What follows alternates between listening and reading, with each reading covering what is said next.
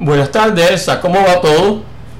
Buenas tardes, Ismael, ¿cómo estás tú? Muchas gracias por invitarme a tu programa, eres muy amable, qué felicidad estar aquí.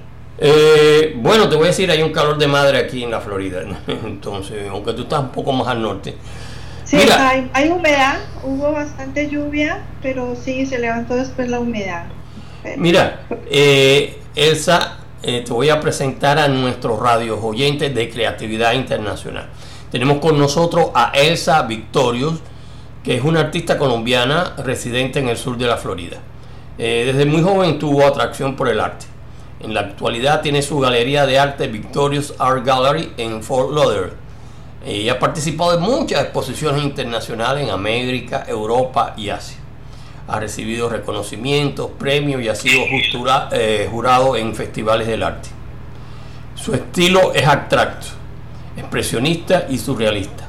Su obra representa el viaje de cada individuo por la vida. Ha recibido múltiples trofeos y reconocimientos internacionalmente por su obra. Pero, eh, Elsa, dime, dentro de toda tu vida de arte que llevas rato en eso, ¿de qué te sientes más satisfecha? Yo me siento muy satisfecha de todos los logros eh, basados en las experiencias de vida, de todo lo que me ha pasado, eh, eh, experiencias buenas y malas, siempre hay aprendizajes que lo maduran a uno como persona, lo hacen mejor persona a uno. también hay las experiencias que he tenido con las gentes que he conocido durante muchos años, eh, a través de mi vida, en diferentes facetas, etapas de mi vida, y pues me han hecho madurar a veces a los golpes, a la fuerza, eh, con el dolor, con lágrimas, con felicidad, y pues eso es lo que me ha hecho la persona que soy hoy en día. Y eh, algo especialmente dentro de todo ese mundo de arte que de la que te sientes muy satisfecha? Muy satisfecha es em, sentirme a veces usada, porque yo hago las cosas con mucho amor, con mucho corazón, yo soy altruista, muy altruista, me gusta ayudar a las personas, pero tú sabes, cuando tú das mucho, las personas tienden a usar mucho eh, del amor que tú das y lo que quieres dar para ayudar a los que a los demás avancen, ¿no? Es lo único, pero bueno, de todas maneras eso me hace crecer más. ¿Y eh, cómo eh, te fuiste hacia las artes plásticas? ¿Cómo llegaste a, ese mundo eh, pictórico? Bueno, esa, esa pregunta me la han hecho mucho, cómo comencé el arte, por qué pensé, por qué me hice artista, por qué estoy en el arte, desde cuando comencé. Pues bueno, yo, yo siempre contesto lo mismo, el arte, realmente el arte ha venido a mí, porque desde niña lo he tenido en mis manos. Eh, mis manos han sido muy inquietas, eh, muy activas, eh, super hyper. es como una, era como una ansiedad de estar dibujando, pintando, coloreando, rayando paredes, rayando los muebles de la casa. era una ansiedad, era muy ansiosa. Yo veía cuadros de obras de arte en las casas de nuestras familias y sentía mucha ansiedad. Mi estómago, mi estómago era como mariposita adentro y siempre era una ansiedad desde chiquita, desde pequeñita. A los seis años yo me gané mi primer premio en dibujo en la ciudad mía donde yo nací, en Colombia, en Pereira. Eh, entonces eh, me volví también maestra de mis propias compañeritas de colegio. Cuando estaba pequeña mis maestras me pedían que, ay, ayúdale a tu compañerita a hacer ese dibujo, ayúdale a tu compañerita a echarle los colores que deben ser. Y así fui creciendo, llevando de grado en grado, luego la primaria, luego el bachillerato, luego la universidad. Pero siempre tuve el arte conmigo, pero sí, cuando yo empecé a ganar premios infantiles, mi mamá me puso en clases de arte en la Escuela de Bellas Artes de Pereira y, los compañeros míos de arte eran personas adultas, entonces a mí me ponían en un cajoncito para que, como era tan chiquita, yo alcanzara el caballete, porque era caballetes para adultos, entonces me ponían un, banquito y yo me subía en el banquito y alcanzaba mi caballete y me ponía a pintar con carboncillo. siempre estaba así. entonces empezaste un poco pequeña. Óyeme.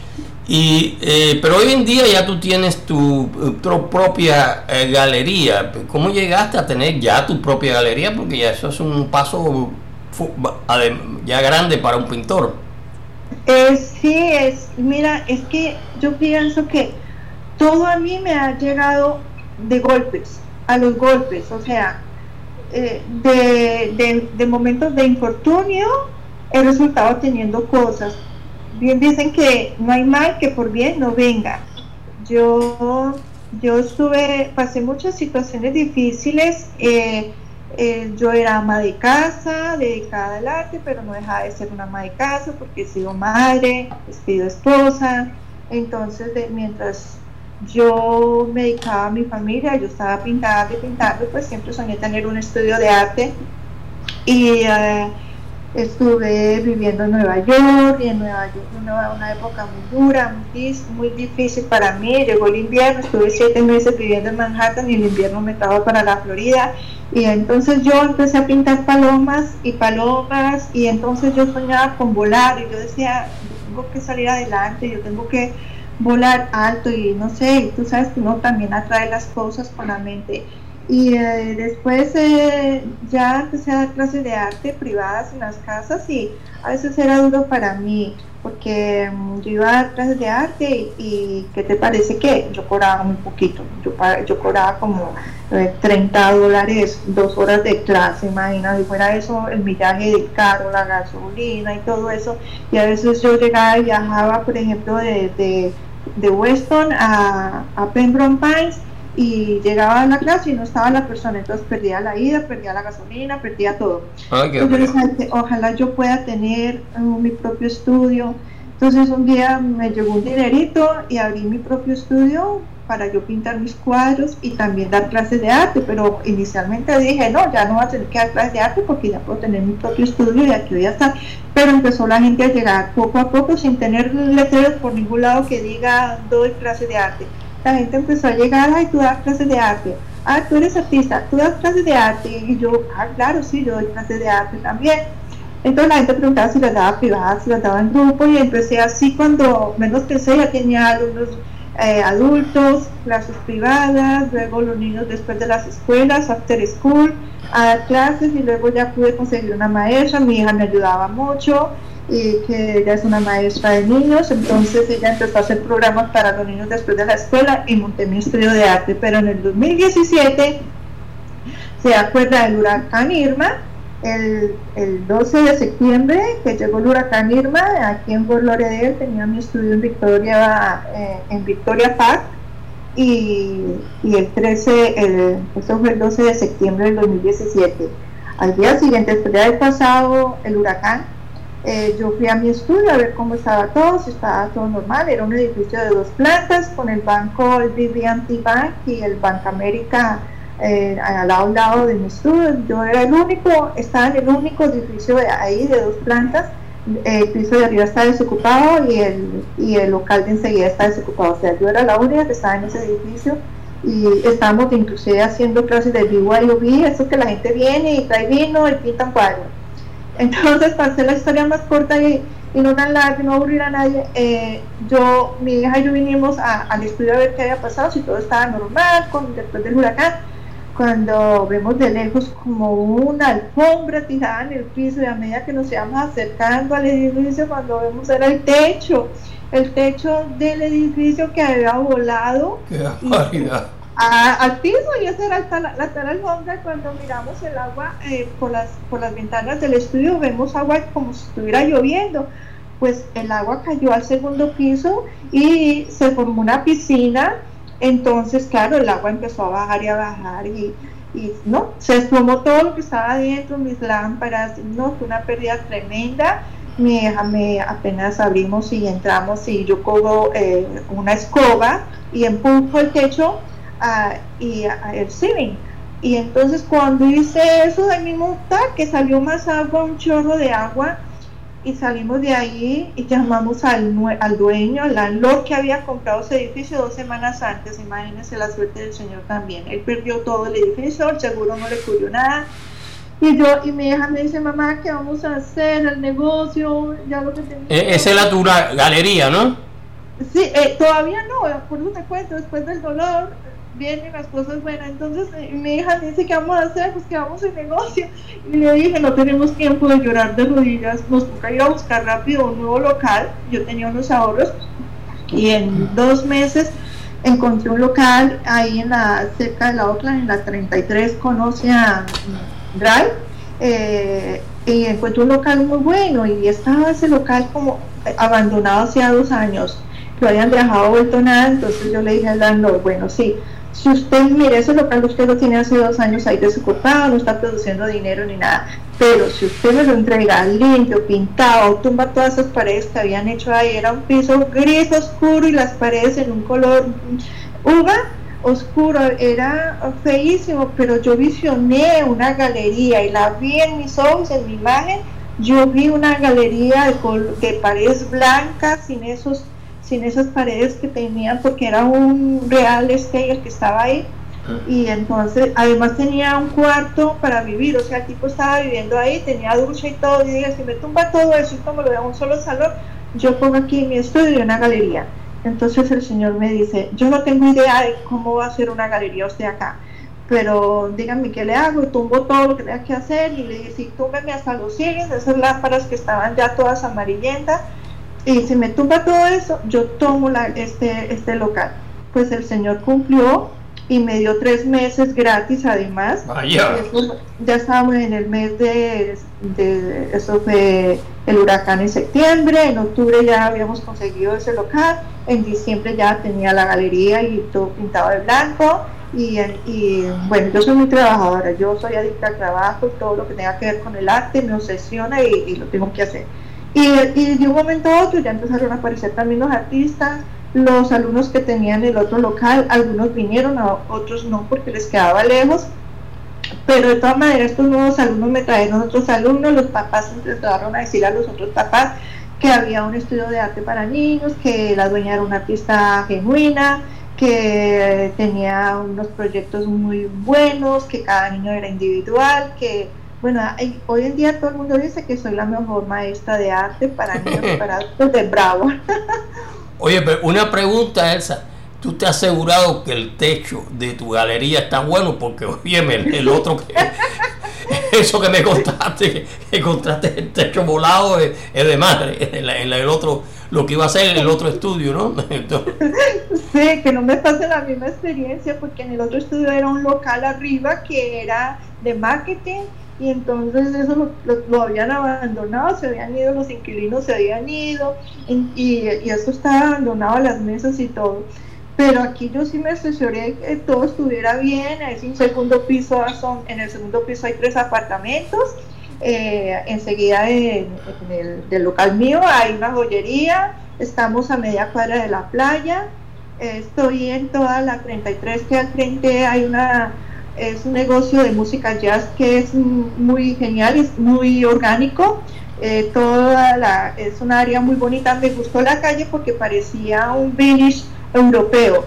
Y eh, sí, con esas calles de Italia, en, Roma, en París, en, Madrid, que la gente come afuera y todo, de la música jazz además ahí.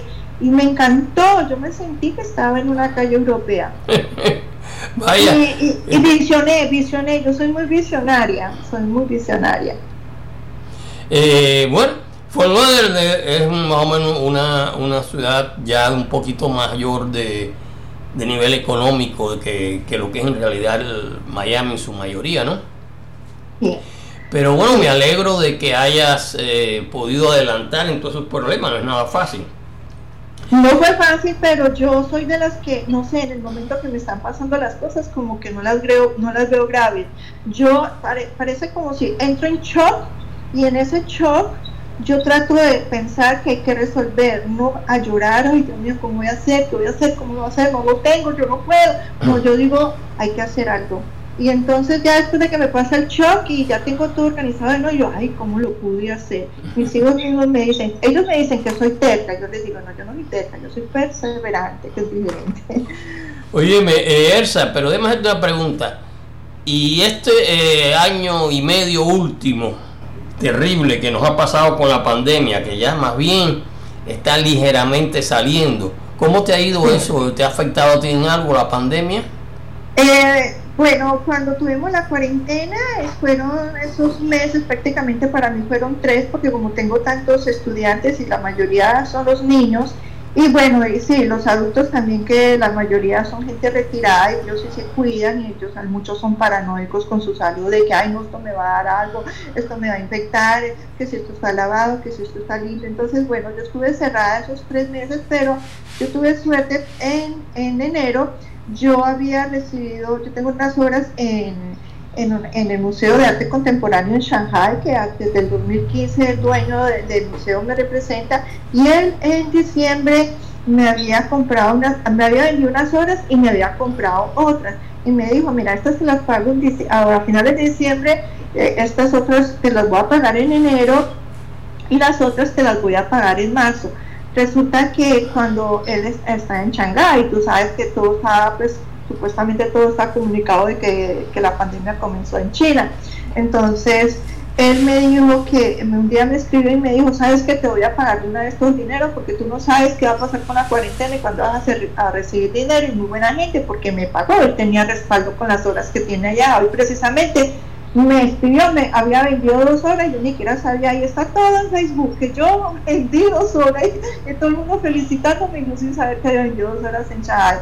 Entonces él, él me, me, había pagado las horas, pues me pude mantener con eso. Sin embargo, mis hijos me cuidaban mucho, yo vivo solo en mi apartamento aquí en, Imperial Point, eh, yo tuve un cáncer en el 2019 y, y entonces yo tenía que cuidarme mucho porque yo estuve en quimioterapia, eh, yo he sido fuerte porque después de la quimioterapia al día siguiente yo ya estaba dando clases, mis alumnos muy queridos todos conmigo, ayudándome, muchos me llevaban vitaminas, me llevaban toda clase de cosas, pero con lo de la pandemia todos se preocuparon más, más por mi salud. Entonces eh, eh, he tenido mucho carisma con las personas y, y todos muy pendientes de mí y, y yo tengo que agradecerle mucho a la vida porque porque me dan, yo, yo recibo mucho de la gente, eh, yo recibo muchos dones de las personas, las personas son muy amables conmigo.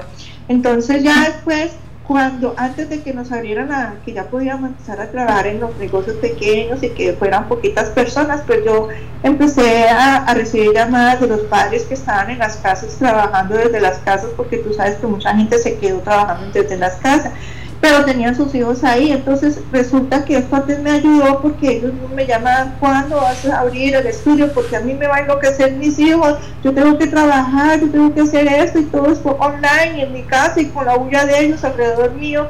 No los puedo tener solamente viendo televisión o jugando algo que por lo menos tenga la mente ocupada haciendo algo creativo que la mente esté trabajando.